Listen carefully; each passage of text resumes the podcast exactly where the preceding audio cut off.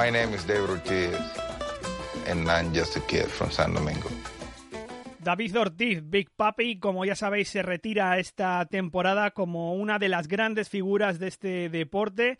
Lo que seguro es que ha marcado huella en la historia de los Boston Red Sox con 534 home runs de momento, 535, perdón, porque ya estamos grabando el lunes y hubo uno el domingo, y tres anillos de campeón. Para hablar del mito dominicano tenemos a Carlos Parra desde Venezuela. Muy buenas, Carlos. Hola, ¿cómo estás, Dani? ¿Cómo te, está, cómo te ha ido? Estamos hablando quizá del mejor designated hitter de la historia, líder en muchas estadísticas dentro de esta posición de bateador designado. Carlos, ¿entrará en el Salón de la Fama? Mira, es una pregunta bastante interesante. De hecho, el, que se considera, con permiso de David Ortiz, uno de los mejores bateadores designados, Edgar Martínez, eh, lleva siete oportunidades y todavía no lo ha podido hacer. Lo máximo que ha podido hacer eh, con respecto a su entrada al, al, Salón de la Fama ha sido un 43.4% en la elección de, del 2016. Le quedan tres oportunidades.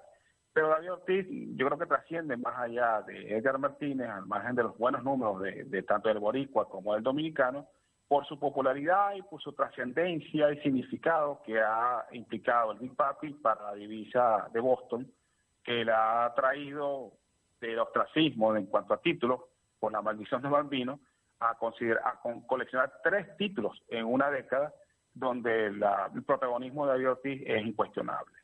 Por eso que creo que David sí va a poder llegar a Hall de la Fama. Quizás no es una primera oportunidad, va a depender de con quién le toque competir, pero considero que el primer eh, designated hitter puro en entrar a Hall de la Fama va a ser David. Eh, uno pudiera decir que ya hay bateadores designados como Frank Thomas o como Paul Molitor, que eh, alrededor del 50% de sus encuentros fueron en esa posición, pero el que podemos considerar el genuino bateo designado con más de un 84% de huevos en esa condición, será David Ortiz el primer eh, bateador designado que entra al Salón de la Fama ocupando esa posición. Bueno, Carlos, conocemos al David Ortiz de ahora, pero ¿cuáles fueron sus inicios en la República Dominicana y cómo saltó a la Major League Baseball? Bueno, David Ortiz este, empezó en República Dominicana en el año, la temporada 97-98 con el equipo de los Leones del Escogido. Los Leones del Escogido es el tercer equipo en discordia versus las Águilas Ibaeñas y los Tigres del Licey, que son los más ganadores, y tiene una historia bastante importante en la Liga Dominicana, desde inclusive previo del campeonato profesional de 1955.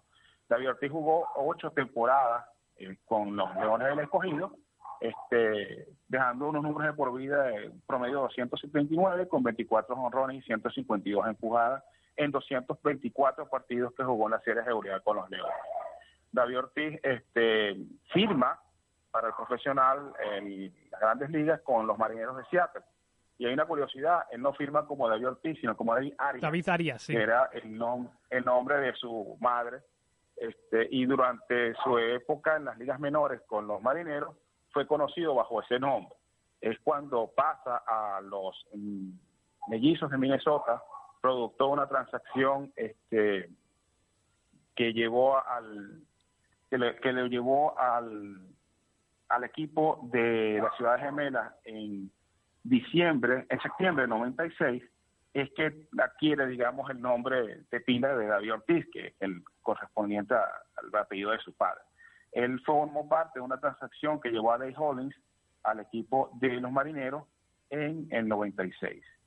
Eh, la época de David Ortiz con los, con los mellizos fue una época bastante dura para él. De hecho, él comenta de que él se sintió maltratado por la gente de los, de los mellizos.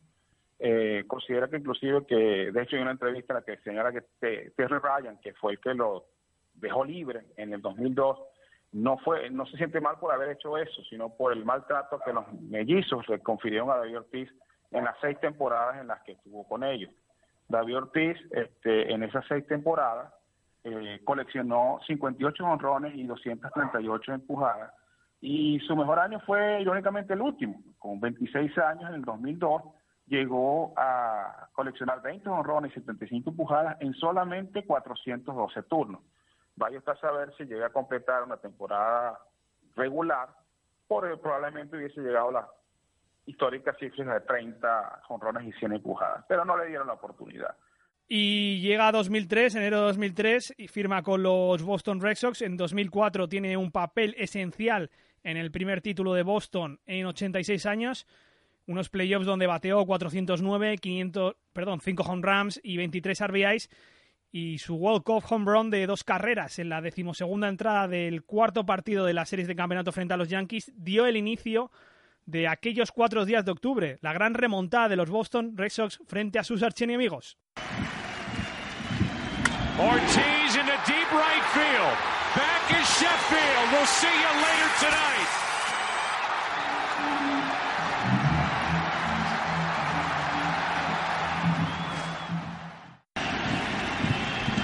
Ortiz fights it off center field. Damon run into the plate, and he can keep on running 6 tomorrow night.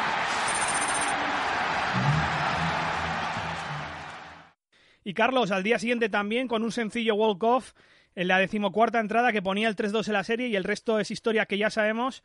Y ello le dio un poco los galones de héroe en Boston, que siempre los ha llevado bien, especialmente frente a los Yankees. Sin, sin duda alguna que esa temporada del 2004, la segunda con la Media Roja, eh, marcó el inicio de la historia de David Ortiz con los Medias Rojas. Historia que hasta el presente ha sabido llevar con, gallardía y, y vigencia, ¿no? Eh, esa remontada histórica de cero ganados, tres perdidos contra sus archirrivales Yankees y donde David Ortiz tuvo un lugar protagónico, eh, marcó una huella indeleble para la nueva historia de los Medias Rojas, que se entienden como un equipo ganador y no como el eterno perdedor que por 86 años sufrieron desde el último título antes de la entrada de David Ortiz en 1918. Siempre ha sido además, eh, Carlos, un, eh, un, hombre de playoffs, porque ahí está su MVP de las series mundiales de 2013. Señor Octubre o Copperstone lo han llegado a llamar. Creo que en las series de en las, las eh, series mundiales contra San Luis Cardinals en 2013 llegó a batear una cantidad, la verdad que desorbitante el porcentaje de bateo que llegó a tener. 688, eh, con el correspondiente a 11 hits en 25, en 16 turnos. Este, también tuvo seis carreras empujadas y dos honrones en, esa serie. Pero recordemos que también en el 2007 también se tituló con los Medias Rojas, en el cual, eh, si bien tuvo un promedio menor, solamente de 333, en la barrida que tuvieron contra los Colorado Rockies en cuatro encuentros, David Ortiz este, empujó cuatro carreras eh, en esa serie.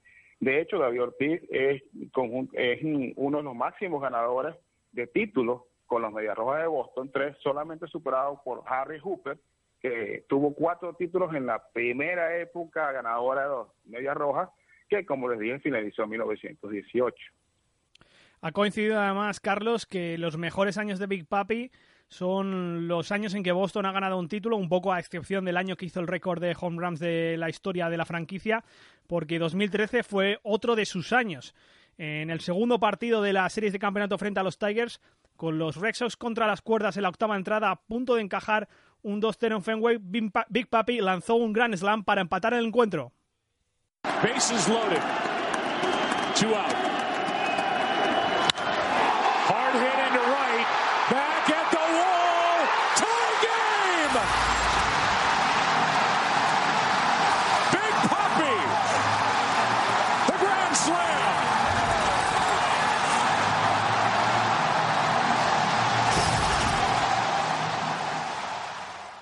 Y Carlos, después de Ted Williams y Carl Jastrzemski, se dice que es el mejor Red Sox de la historia. Al menos es lo que dicen los números. Jastrzemski, de hecho, escribió hace poco que él cree que es mejor que él, que solo está detrás de, de Williams. De hecho, se le votó como uno de los Franchise Four, los cuatro de la franquicia, junto a Pedro Martínez, en una votación que hicieron los fans por Internet. Sí, bueno, esa es una, una afirmación bastante controversial, tomando en cuenta la, lo largo que es la historia de los Medias Rojas de Boston y, estrellas que también han participado en ese equipo. Sin duda alguna es el mejor del siglo XXI, sin una duda es uno de los, mejor, los más populares jugadores que ha tenido la divisa de Massachusetts, pero uno pudiera pensar si lo realizado en términos de War por Roger Clemens o por Waybox, eh, de alguna otra manera lo coloca en un sitial parecido a David Ortiz. Ahora, sin embargo, nueve números han retirado los Medias Rojas este, el último más reciente, el de Pedro Martínez, todos ellos estrellas con los patirrojos. Eh, sin duda alguna, el número 34, que es el de David Ortiz, va a ser el décimo, porque sin duda alguna, si bien pudiéramos colocarnos en ese podio con Jastrenki y Ted Williams, no hay ninguna duda que uno de los más populares y sin duda alguna en el siglo XXI la estrella de las medias rojas es el número 34 dominicano David Ortiz. Número que por cierto se lo colocó en honor a Kirby Pocket, porque si fue hmm.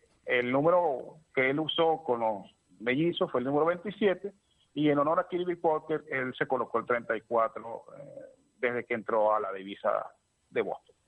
Lo que sí que se ha dicho es que ha sido el mejor clutch hitter de la historia de, los Red Sox. Así lo dijo su dueño en 2006 y solo lleva tres años en, en la casa de Boston. ¿Tú crees lo mismo? En absoluto. Hay que entender, sí, sí, totalmente de acuerdo. Hay que entender que esas dos grandes estrellas, Ted Williams y, y Candy nunca tuvieron el privilegio de poder colocarse un anillo de serie mundial. De hecho, Ted Williams en la única serie que la que tuvo, tuvo una actuación bastante mediocre. No así Carl Stenky, que, hizo todo lo que tuvo a su alcance en, las series de 75 y 67. Eh, sin embargo, eh, no pudo lograrla este, cayendo derrotado ante los Cardenales de San Luis y los, la gran maquinaria roja en el 75. David Ortiz no solamente es que tuvo la, renacimiento de los Medias Rojas, sino que tuvo un protagonismo absoluto en la obtención de los tres títulos mundiales en 2004, 2007 y 2013. Ojalá que como colofón en el 2016 pueda conseguir el cuarto título que nos bate con Harry Hooper como el mayor ganador de títulos para la divisa de los Medias Rojas. En Boston, como decía, se le ha querido mucho. Para el recuerdo quedará el día o los días después de las bombas de la maratón de Boston, hace tres años, donde cogió el micrófono en Fenway Park y se echó la ciudad a sus espaldas. All right. All right, Boston.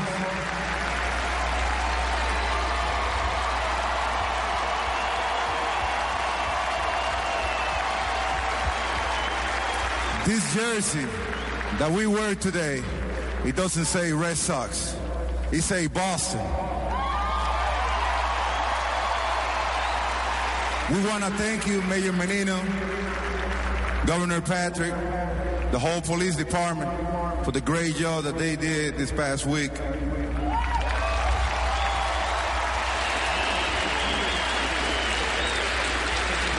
This is our fucking city. And nobody gonna dictate our freedom.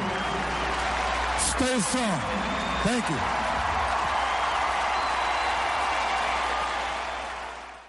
Carlos, una ciudad como Boston, donde se viven los deportes con tanto romanticismo, especialmente los Red Sox, donde la gente tiene el carácter de la calle y la calidez de barrio, David Ortiz ha encajado perfectamente. Siempre ha tenido un carácter muy fuerte, se le ha visto con arduas discusiones con, con, árbitros, incluso destrozando una cabina de teléfono, pero también cariñoso, como es la gente en Boston de alguna manera.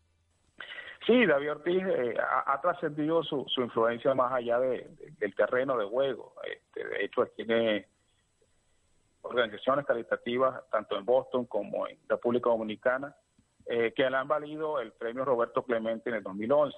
Y ciertamente e, ese discurso de abril del 2013, posterior a los atentados de la maratón de Boston, en Arenga, a, la ciudad de Boston, eh, le dio un, sitio de honor en, el cariño de los fanáticos que va a trascender mucho más allá del término de su carrera.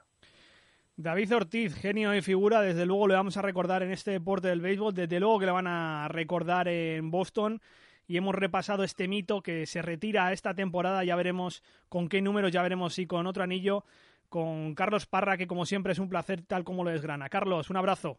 Gracias, pues muchas gracias y quisiera darle un saludo a mi señora esposa que si bien no le gusta mucho el béisbol, es fanática de la lata de maíz y es mi correctora de estilo de mis artículos de béisbol eh, que con todo gusto publico en Sport Media Desde luego, Carlos, siempre nos vienen bien nuevos oyentes.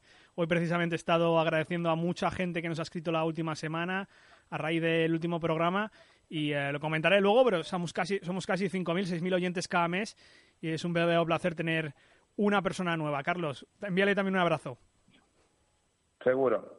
Hasta luego.